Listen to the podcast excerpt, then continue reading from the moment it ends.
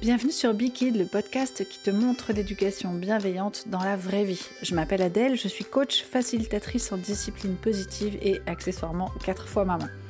J'ai moi-même eu beaucoup de difficultés à passer d'une éducation plutôt traditionnelle à une éducation respectueuse, démocratique et efficace. Ma mission à travers ce podcast, c'est d'utiliser toute mon expertise pour te proposer des outils, des solutions concrètes à tes défis de parents au quotidien. Même si ça te paraît souvent difficile, voire parfois utopique, je te promets que tu n'as pas besoin ni de crier, ni de punir, ni de menacer, ni même de mettre à l'écart ton enfant, et ça, quel que soit son âge. Et chaque semaine, je te montre comment réussir ce tour de force sans renier tes valeurs, ni te faire des nœuds au cerveau. Pour moi, la vie de parent, ça doit être aussi et principalement du fun et des moments de partage. Alors si c'est ce que tu cherches, tu es au bon endroit.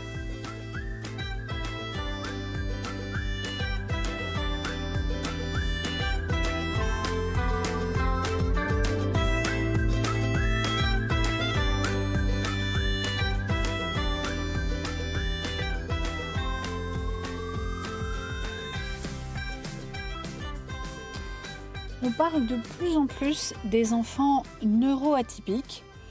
Alors, certaines personnes sont un peu retors à cette définition, même des gens euh, ultra diplômés dans le milieu médical et paramédical, hein, et tentent de nous faire croire que ça n'existe pas et que cette soudaine recrudescence vient d'un effet de mode.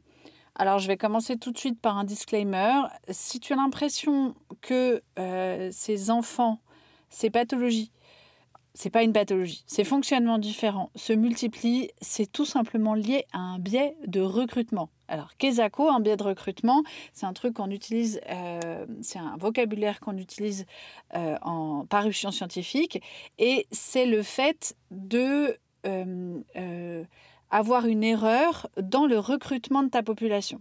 C'est-à-dire que là, typiquement, on dépiste plus de neuroatypie, donc on en trouve plus.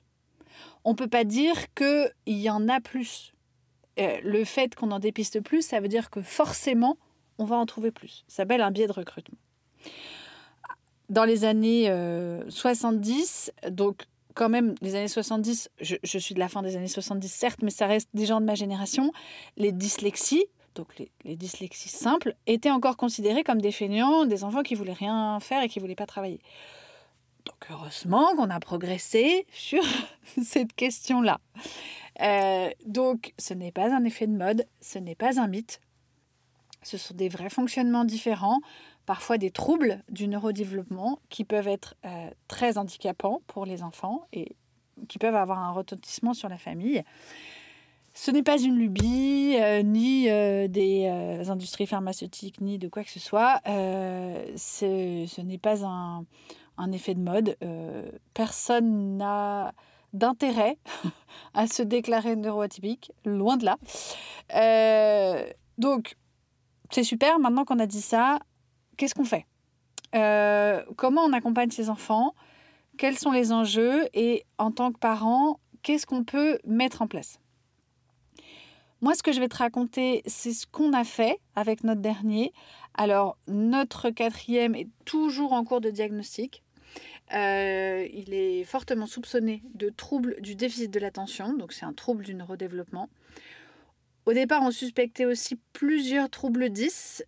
Là, a priori, ça se confirme pas, voire même ça s'infirme, mais c'est encore en cours.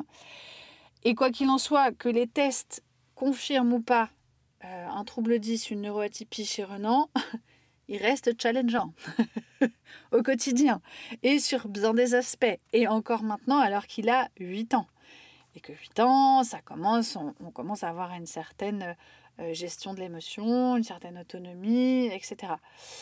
Donc, il y a quelque chose de différent chez cet enfant, ça c'est sûr. Pour l'instant, je ne sais pas quoi, mais ça ne changera rien. Ce que, que qu'on le sache ou qu'on ne le sache pas, euh, ne change rien ce que je vais te dire maintenant, puisque tous les conseils que je vais te partager euh, sont, à mon sens, intéressants, euh, que tu sois dans la suspicion ou que tu sois dans le, diagnostic. Donc le premier conseil que je te donnerai, et que vraiment, si je pouvais rembobiner, j'aimerais bien me le donner à moi-même, tu vois, parce que bah, je ne l'ai pas forcément appliqué, c'est te faire confiance. En règle générale, tu sais. Tu sais qu'il y a quelque chose. Tu sais pas forcément ce que c'est, voire tu sais pas ce que c'est. Mais tu sais qu'il y a quelque chose. Parce qu'on a beau dire, on a beau essayer de pas le faire, on va pas se leurrer, on compare. On compare aux autres, aux cousins, aux copains, aux frères et sœurs. Parce qu'on galère aussi. Parfois un peu, voire beaucoup. Et puis parce qu'on s'inquiète. Il y a quelque chose qui nous titille et on se dit, bon sang, cet enfant-là, euh, il y a une difficulté, il y a un truc qui tourne pas rond.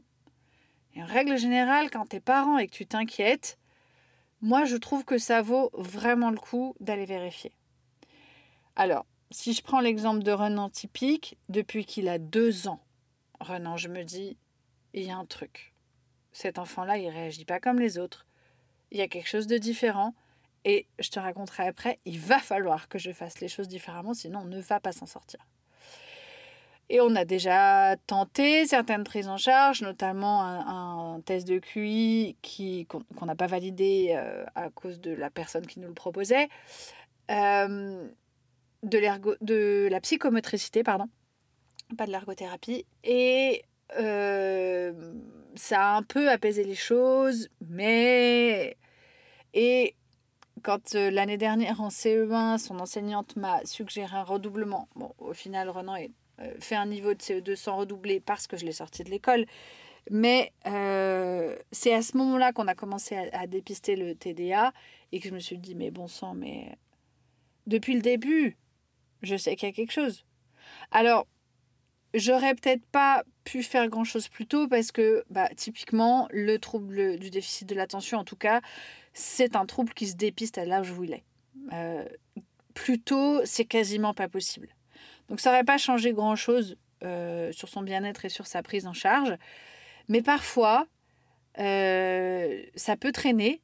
la mise en place du diagnostic peut traîner parce que tu te dis oui, mais je vais pas m'inquiéter pour rien. Et puis, oh, peut-être que je me trompe. Après tout, je suis le parent.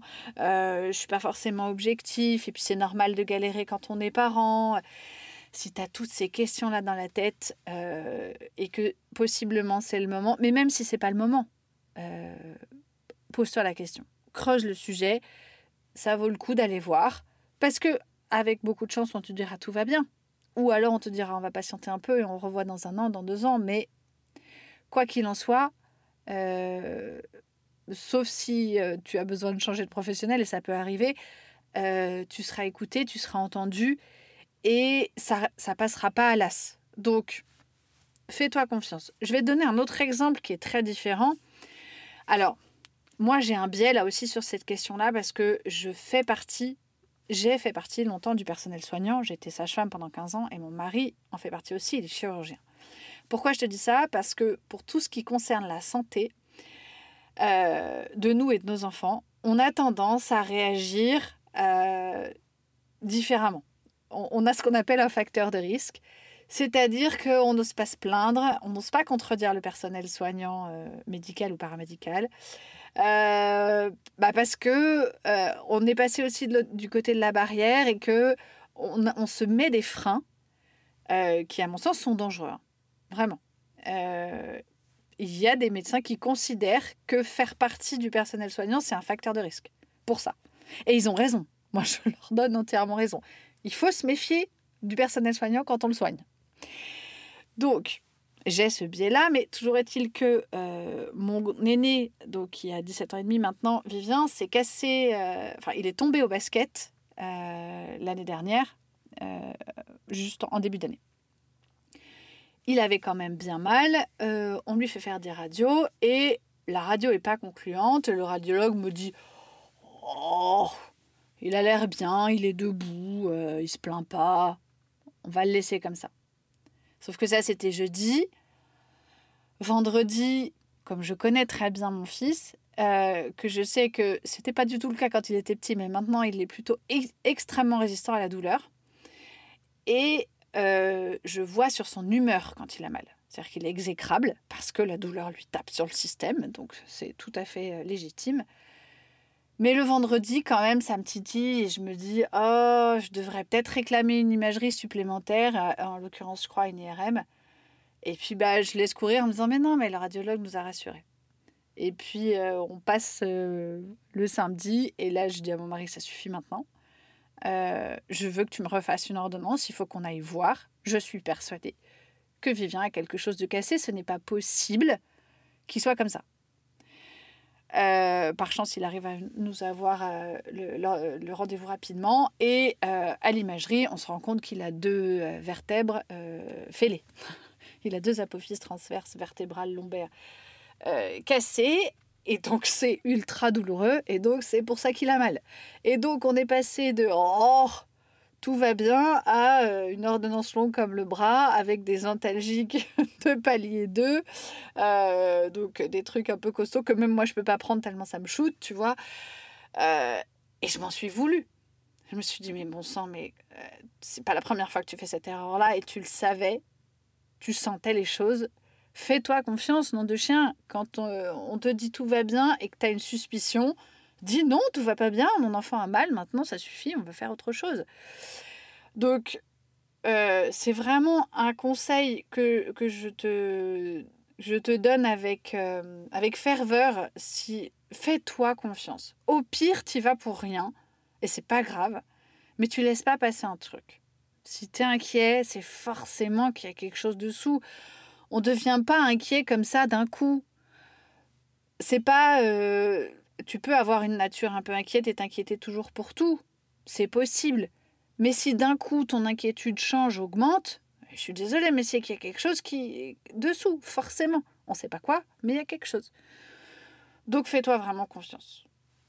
Cherche des réponses si tu sens qu'il y a quelque chose de particulier. Alors, le deuxième conseil va te paraître extrêmement basique, mais je vais y ajouter des petites subtilités, c'est évidemment de s'entourer du personnel adapté.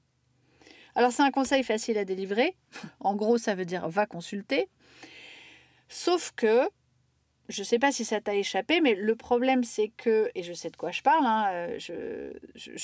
j'en ai fait partie aussi, hein, mais euh, en la matière, euh, le diplôme ne suffira jamais à te garantir une prise en charge adaptée, que ce soit pour toi ou pour ton enfant nous sommes encore en 2023 et il y a encore une psychologue diplômée, avec même beaucoup de diplômes, qui va balancer à la radio et sur toutes les ondes que le trouble du déficit de l'attention n'existe pas. C'est un bon exemple du fait que le diplôme ne garantisse pas tout. Tu peux aussi tomber sur des médecins. Alors c'est vrai que c'est plus fréquent chez les généralistes parce que malheureusement ils ne peuvent pas se former à tout et que ces troubles-là sont quand même assez spécifiques. Donc tu peux tomber sur euh, un généraliste qui ne sera pas formé. Alors la plupart te le diront. Euh, je suis désolée, mais je ne suis pas la meilleure personne pour, euh, pour ça et t'adresseront à quelqu'un d'autre. Donc ça vaut toujours le coup d'essayer. Tu peux malheureusement aussi tomber sur des psys, des neuropsys, des neuropsychologues et des neuropsychiatres, soit qui sont pas, qui n'ont pas une prise en charge adaptée, soit avec qui le courant ne passe pas. Euh, typiquement, la première, euh, oui, enfin pour l'instant la seule, puisque l'autre n'a pas eu lieu, mais le premier test de QI qu'on a, donc de, euh, mesure du quotient intellectuel qu'on a proposé à Renan, il s'est retrouvé face à une neuropsychiatre. Je suis rentrée dans la pièce et je dis, elle, ça va pas le faire.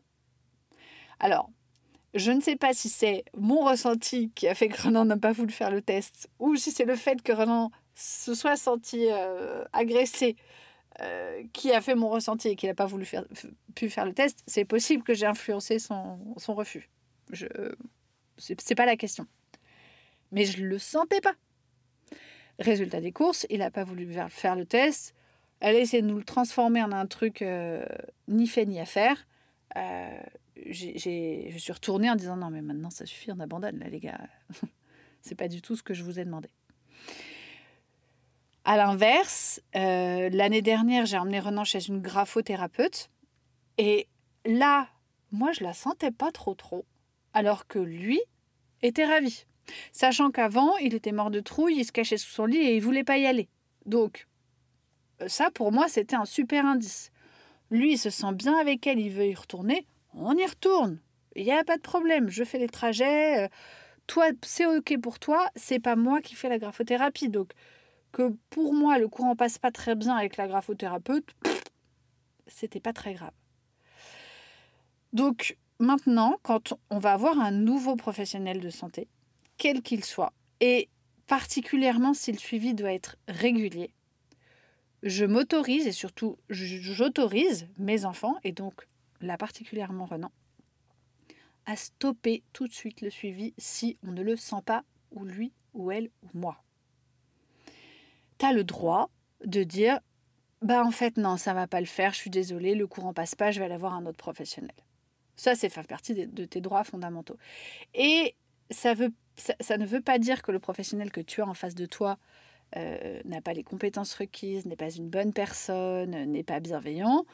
Ça peut être juste des fois, euh, le courant passe pas, le courant passe pas. Point barre. Et d'autant plus si tu as un enfant neuroatypique. Les neuroatypies ont quand même tendance à favoriser les angoisses et les peurs chez ces enfants-là. Donc, typiquement, nous, c'est le cas dès qu'il s'agit d'un nouveau professionnel de santé qu'on ne connaît pas et d'une discipline qu'il que, ne connaît pas. Typiquement la graphothérapie. Renan avait un problème d'écriture, il écrivait très mal. Donc lui dire euh, tu vas aller voir une personne que tu ne connais pas pour corriger un truc que tu détestes faire, autant te dire qu'il n'était pas joisse. Et donc moi, ce qui m'a aidé à l'encourager à venir, c'est que je lui ai dit écoute Renan, on a pris rendez-vous, on y va. Si ça ne se passe pas comme tu le veux, on n'y retourne pas c'est pas un souci. On a le droit de ne pas continuer. On trouvera une autre graphothérapeute. J'avais aucune idée de savoir si j'en trouverais une autre, mais en tout cas, j'aurais cherché. Parce que même si j'en avais pas trouvé d'autres, si le courant passe pas, si le, euh, on, risque d'avoir une prise en charge qui va pas arriver, qui va pas faire effet, bah, qu'on trouve quelqu'un d'autre ou pas, euh, c'est la même chose. Donc, s'autoriser à euh, aller voir sans prérequis et c'est pas parce que tu vas une première fois que tu signes un contrat. Bien au contraire, tu as le droit de t'en aller, tu as le droit de partir au milieu de la consultation aussi. Hein. Si vraiment ça va pas, que tu tombes sur euh, euh, un généraliste qui dit oh, c'est un, un, coup des labos, vous racontez n'importe quoi, vous vous inquiétez pour rien, tu as le droit de dire bon, bah écoutez, c'est pas la peine qu'on continue, merci, au revoir tu as parfaitement le droit. Et même, je, je t'y encourage. Parce que des comportements comme ça, ça peut peut-être éventuellement euh, faire un peu changer la personne en face et se dire Ah, peut-être que j'ai un peu poussé le bouchon Maurice.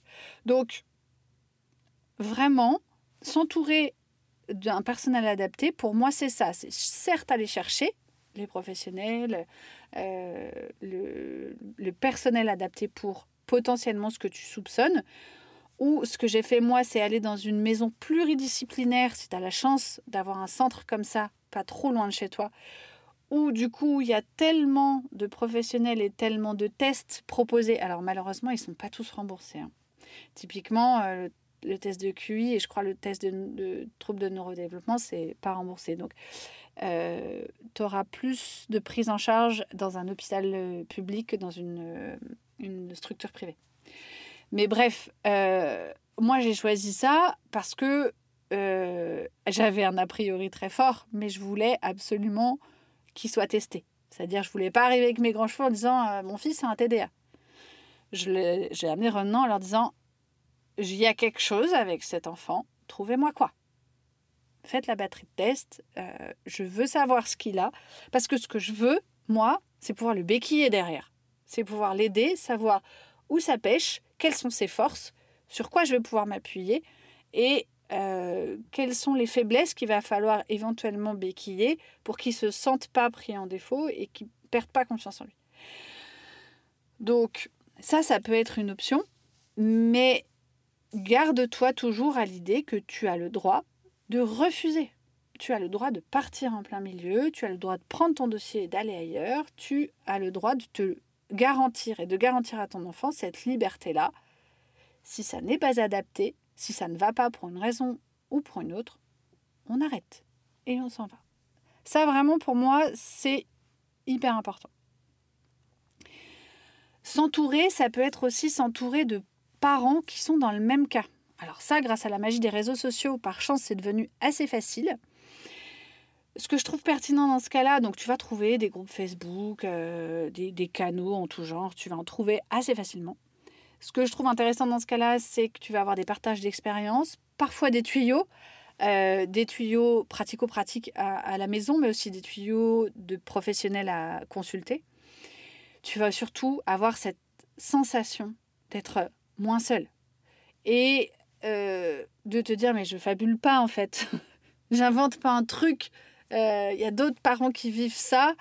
Et donc, ça veut dire qu'a priori, ce que je vis, c'est pas dans mon imagination. Euh, c'est vraiment ce qui se passe.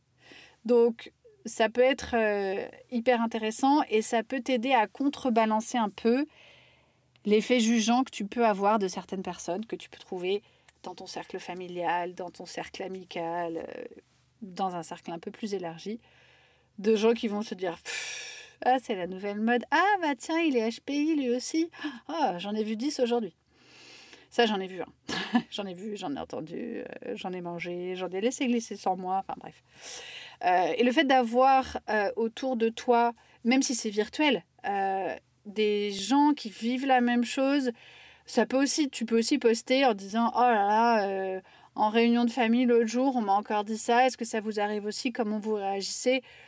Il y a un effet soutien en fait. Euh, du groupe qui peut être vraiment précieux quand à la maison c'est galère euh, à cause de ce, trouble quel qu'il soit. Donc, s'entourer de professionnels de santé et s'entourer de parents qui vivent la même chose, ça peut être très pertinent. Mon conseil numéro 3, je pense que quand même ça vaut le coup euh, d'aller chercher la même chose chez toi. Parce qu'il y a quand même une composante héréditaire assez fréquente. Alors, je vais être honnête avec toi, chez nous, on ne l'a pas trouvé. Mais euh, il y a des parents que euh, ça peut... Déjà, tu peux en ressentir le besoin. Euh, quand c'est souvent quand les, les professionnels de santé décrivent les troubles que ça fait écho, ça fait miroir chez le parent qui se dit mais moi aussi j'ai vécu ça en fait quand j'étais petit. Et donc pour que tu te sentes apaisé, j'allais dire, ça vaut le coup juste de savoir. L'idée, c'est pas de te coller une étiquette, c'est juste de te dire Ah, mais c'est pour ça, en fait, que je vis tout ça, euh, que je galère. Euh, typiquement, sur le trouble du, de l'attention, c'est des troubles qui se traitent. Et donc, il y a des adultes qui démarrent un traitement en découvrant le TDA de leurs enfants, découvrent leur propre TDA et se traitent et changent de vie quand même, parce que euh, c'est, ça, devient d'un coup beaucoup plus confortable de pouvoir poser ton cerveau plutôt que euh, d'avoir 10 000 idées à la minute, passer d'un truc à l'autre et d'être un électron libre. Donc, ça vaut le coup quand même d'aller chercher la même chose chez toi. Et puis, euh, ce que je trouve intéressant, c'est d'aller établir une connexion par l'empathie avec ton enfant. C'est-à-dire te rendre compte que euh, tu as vécu la même chose et à quel point c'était difficile pour toi, ça va t'aider à soutenir ton enfant dans ce, cette recherche-là, ce développement-là un petit peu différent. Donc, aller creuser, voir s'il n'y a pas quelque chose chez toi qui ressemble à ce que vit ton enfant, ça peut être intéressant. Ensuite, se former. Et enfin, même, se former moi, le premier, un des, conseils les plus récurrents, euh, les plus basiques que j'ai trouvé sur à peu, près tout ce que tu peux trouver de contenu sur le trouble du déficit de l'attention, c'est former les parents. Former les parents au programme type, triple P, pardon, Barclay. En fait, tous ces programmes-là, ce sont ce qu'on appelle des PEHP, c'est-à-dire des programmes d'entraînement aux habilités parentales. C'est quelque chose que j'ai fait moi, donc quand Renan a eu deux ans. Je vais très bientôt le proposer, mais pour le vivre au quotidien, euh, ça se résume à de l'éducation bienveillante. Euh, pour l'instant, tout ce que j'ai appris euh, de type PEHP, c'est ce que je fais déjà. j'ai pas trouvé, enfin, j'ai rien trouvé de très nouveau pour le moment. Peut-être ça va venir, mais j'ai rien trouvé de très nouveau. En gros, ça se résume à ça. Ce qui veut dire que du coup, Euh, certes, c'est intéressant pour un enfant qui a un trouble du neurodéveloppement, mais c'est juste euh, un, droit fondamental pour tout le monde, en fait. Donc, ça vaut vraiment le coup de te former. Euh, le gros avantage de ces formations, je trouve, c'est, et c'est pour ça que moi aussi je le propose et que je vais pas tarder à même proposer une boîte à outils toute seule, c'est qu'elles outillent beaucoup les parents. Tu as des outils, des choses concrètes à actionner euh, c'est pas des concepts. C'est euh, dans tel cas, bah, essayez ça. Euh, essayez cette, euh, comment dire, cet outil-là, ce concept-là, dans tel cas précis. Et puis on réitère, on réitère. Donc c'est ça que je, je, trouve vraiment intéressant dans ces formations, c'est que c'est du pratico-pratique, c'est du concret. Parce que moi, clairement, ce qui m'a poussé à me former, donc c'est Renan. Quand ça faisait déjà un petit moment que ça m'intéressait, que je lisais des choses, que j'écoutais des podcasts, que je lisais des vidéos, et je me disais ça a l'air trop trop bien, euh, l'idée est bonne, euh, je, testais des trucs, mais à chaque fois, ça, enfin pas à chaque fois, mais souvent je me retrouvais en échec, avec l'impression que ça fonctionnait pas, et j'oscillais entre l'idée que c'était la méthode qui était mauvaise ou que c'était moi qui étais mauvaise. Mais dans les deux cas, euh, j'arrivais à rien. Et donc, alors en fait, ce qui fait que euh, j'y arrivais pas, c'est que j'avais pas compris l'essence même de l'éducation bienveillante. Mais ça, bien sûr, je l'ai découvert après.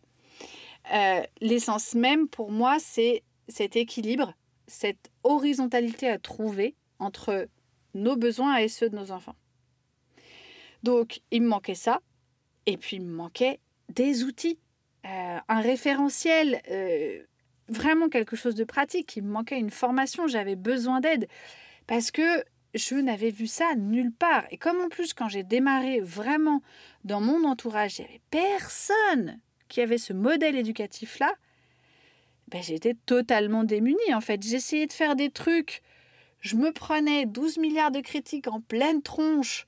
Et du coup, la critique, forcément, me désarçonnait. Donc, j'étais moins, euh, ouais, moins droite dans mes bottes.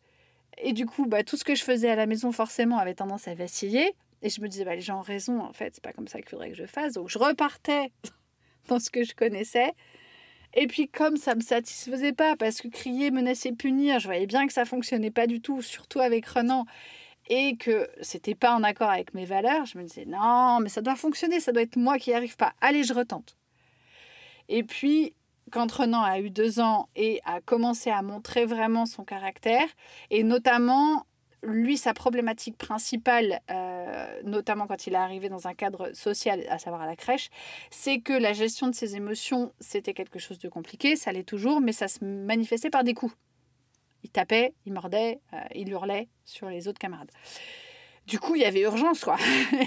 et euh, crier sur un enfant qui hurle, ça fonctionne pas. Donc, je me suis dit, non, mais là, euh, là vraiment, au secours. Euh, j'ai besoin qu'on m'aide parce que j'y arriverai pas toute seule. Et c'est là que j'ai décidé de me former, c'est là que j'ai compris euh, tous les concepts. Alors, la formation au départ m'a donné pas mal de... Enfin, m'a donné quelques outils, j'en ai découvert beaucoup bien après. Et j'ai eu du mal quand même à trouver ce concept d'horizontalité. Ça, c'est pas vraiment la formation qui me l'a apprise. C'est pour ça que moi je l'ai rajouté dans mes programmes parce que pour moi ce concept-là est euh, fondateur et euh, sans ça c'est compliqué d'avancer. Mais après, une fois que j'avais cette formation-là et que du coup ça m'a aussi permis bah, d'avoir des contacts, euh, d'aller chercher de, de, parce qu'au départ, bah, j'ai cherché, j'ai navigué un peu à vue, j'ai cherché des coachs. Du coup, le, fait de m'entourer un peu de, de, toute cette bienveillance, euh, ça m'a permis aussi de, m'apaiser et de me dire non, ben, je suis vraiment sur la bonne voie. C'est précisément pour ça que je tiens absolument à garder avec tous mes clients un contact WhatsApp tout le temps, c'est-à-dire que tu m'as dans la poche.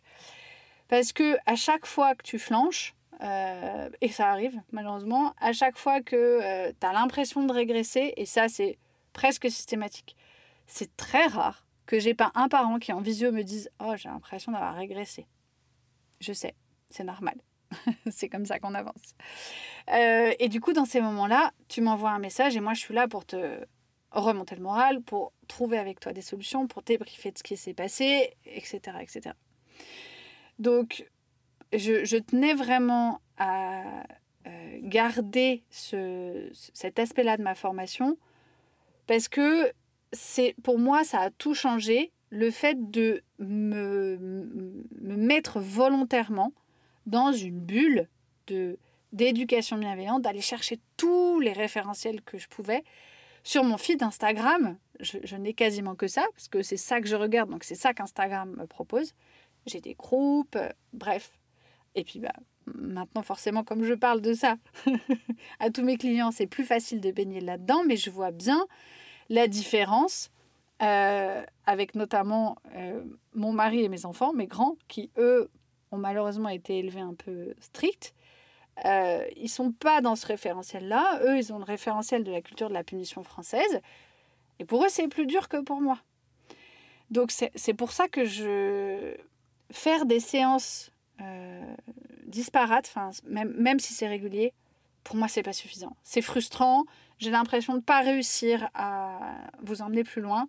Et c'est pour ça que j'y tiens absolument. Alors forcément, ça change le prix de mes accompagnements parce que je suis présente pour mes clients. Euh, je réponds en général euh, dans la journée, voire même euh, la demi-journée. Donc forcément, ça me demande du, temps, de l'investissement. Mais sinon, je, pour moi, les résultats ne sont pas suffisants. Donc pour l'instant, je le garde. Ça m'étonnerait que je l'abandonne, mais ne jamais dire fontaine.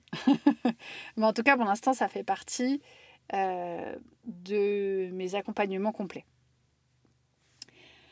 Alors le résultat de tout ça, c'est que j'en ai encore parlé ce matin même avec la psychologue de Renan, euh, là où je vois sur les réseaux, notamment dans les groupes Facebook, les parents qui pètent d'un plomb, qui galèrent, qui ont un quotidien plombé par ce fonctionnement, qui est quand même euh, particulier et pas facile à gérer, eh ben nous, on le vit bien.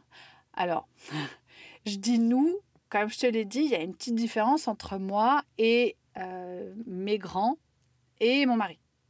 Alors, je les forme, euh, je leur explique, je leur donne des exemples, je leur montre l'exemple, donc ça avance euh, assez vite.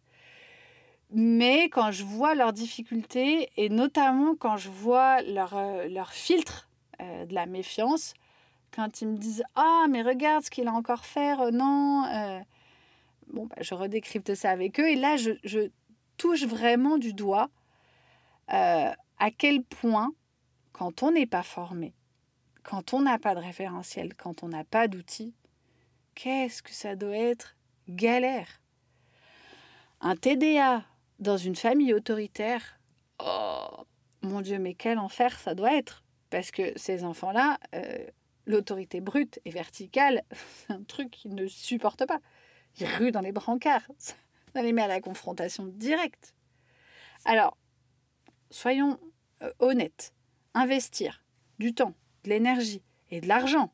La première fois que je me suis payé un coaching euh, euh, bien plus cher que ce que je propose, j'étais pas gaillarde quand même. Hein. je me suis même, avant de, de me l'offrir, j'ai voulu vendre des choses chez moi pour réunir la moitié de la somme, tellement je ne me sentais pas d'investir tout ça euh, juste pour moi et ma parentalité. Donc, je comprends complètement.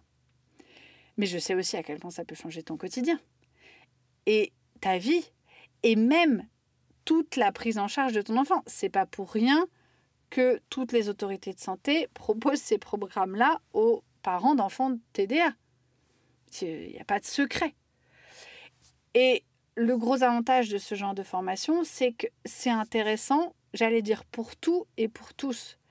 C'est-à-dire que moi, en général, quand je, je coach les parents, euh, certes, on parle beaucoup de parentalité, mais des fois, on va creuser sur des douleurs qu'ils ont, eux, personnellement, et qui forcément retentissent sur leur parentalité. Donc, c'est un accompagnement qui est hyper complet et qui va même un peu plus loin. C'est intéressant pour toi, c'est intéressant pour ton conjoint, c'est encore plus intéressant si vous le faites à deux. Euh, et c'est intéressant pour l'enfant qui potentiellement a un trouble euh, quelconque, mais aussi pour les frères et sœurs, qu'ils aient ou pas de trouble. Et puis c'est aussi intéressant parce que c'est une façon d'être au monde et aux gens qui est beaucoup plus horizontale. Et donc tu vas aussi euh, finalement parler aux gens différemment, euh, voir tes collègues, euh, ta famille différemment. Enfin, c'est d'utilité publique. Alors, j'aimerais beaucoup que ce soit, euh, comment dire, une volonté politique qui fasse que ce soit inculqué dès le départ, un peu comme en Suède, et qui n'y ait pas besoin de mes accompagnements. J'adorerais. Je te l'ai déjà dit, mais moi, le jour où euh, on me dit on n'a plus besoin de toi, je me dis oh, merveilleux. Je change de travail, j'en trouverai plein d'autres, c'est pas la question. vraiment. Même si celui-là me passionne, je suis sûre que je trouverai autre chose. Et puis surtout, oh, je serais tellement rassurée pour les générations futures et pour le monde euh, de savoir que euh, les parents n'ont besoin de personne pour mettre en place une éducation qui est juste, qui est démocratique, qui respecte les droits de leurs enfants. De la même manière, j'adorerais que ce soit remboursé par la Sécu euh, et qu'il n'y ait euh, pas d'argent à mettre sur la table euh, pour les parents. Malheureusement, pour l'instant, c'est pas le cas. et c'est un investissement, encore une fois. Alors, pas qu'en argent. Hein. parce qu'à la limite, si c'était que ça, ce serait facile. C'est, à mon sens, autant un investissement. Alors, en pas trop dans le sens où euh, tu t'en gagnes très vite, mais en énergie et en, switch dans ton cerveau. Euh, je vais être très honnête, ça demande euh, énormément de remise en question et d'accepter beaucoup de, de dont on ne veut plus, d'accepter ses erreurs, de se remettre en question, d'accepter de travailler sur toi. Ça, finalement, pour moi, c'est beaucoup plus douloureux que euh, l'investissement, je ne vais pas dire la perte, d'argent, parce que ça, très vite, euh, tu, tu le regrettes jamais. Moi, j'ai jamais, jamais regretté euh, l'argent qui est investi, que j'ai investi, et même s'il avait fallu doubler la mise, quand je vois les résultats que j'ai maintenant, j'aurais doublé la mise, mais même sans réfléchir. Parce que ça m'a apporté tellement. Ça m'a changé la vie. Euh, ça m'a permis d'enfin souffler, de regarder mon fils différemment, d'apaiser tellement de tensions à la maison et, puis de lui permettre de, grandir, euh, de vivre avec son fonctionnement différent et euh, j'espère de pouvoir l'utiliser à l'avenir comme quelque chose de positif et pas comme quelque chose de négatif. Donc je ne peux que te conseiller d'aller chercher euh, une formation de parents, euh, des ateliers de discipline positive, des, programmes, des Barclay, Triple P, euh, des coachings comme le mien. Mais vraiment, va chercher de l'aide si le quotidien est galère, parce que le reste de la prise en charge et des tests ne sera pas du tout facultatif. C'est pas parce que tu fais un programme de parentalité que tu n'auras pas besoin de faire les tests. Moi, je le déconseille fortement. Mais euh, les tests vont pas forcément te suffire. Parce que même si on prend le TDA, euh, on se dit ah merveilleux, il y a un traitement. Sauf que le traitement n'est pas forcément adapté à tout le monde et à tous les enfants. Qu'ensuite, il a quand même des effets secondaires. Alors, la chance, c'est que ce traitement-là a une demi-vie très courte, c'est-à-dire qu'il euh, n'y a pas d'accoutumance. Donc ça, c'est hyper chouette. Ça veut dire que du coup, les enfants euh, peuvent le juguler et le prendre à certains moments en fonction de, euh, des effets secondaires. Mais malgré tout, ça reste un traitement qui a des effets secondaires, donc tout le monde ne peut pas le prendre. Et puis, certes, ça béquille, mais ça suffit pas. Et encore une fois, si c'était que pour euh, un enfant qui a un trouble du neurodéveloppement. Mais euh, pour tous les enfants, c'est utile de réfléchir à sa parentalité, euh, d'essayer de l'ajuster le plus possible et surtout d'essayer de la déverticaliser le plus possible. Pour moi, c'est indispensable et l'urgence, elle est là.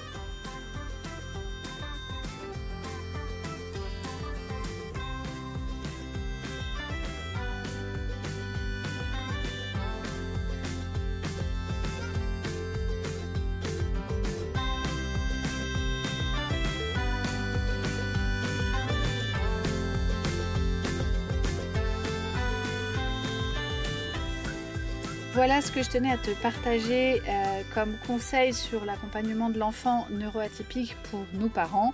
Je te remercie de m'avoir écouté jusqu'à la fin. Si tu es encore là, c'est que l'épisode t'a plu, alors n'hésite pas à lui laisser un commentaire et 5 étoiles pour que d'autres parents le découvrent également. Tu peux bien sûr en parler autour de toi.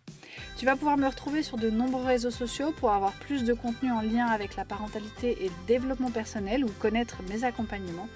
Tu peux aussi venir me dire ce que tu as pensé de l'épisode, soit via SpeakPipe, soit par message. Tous les retours sont très précieux et bienvenus.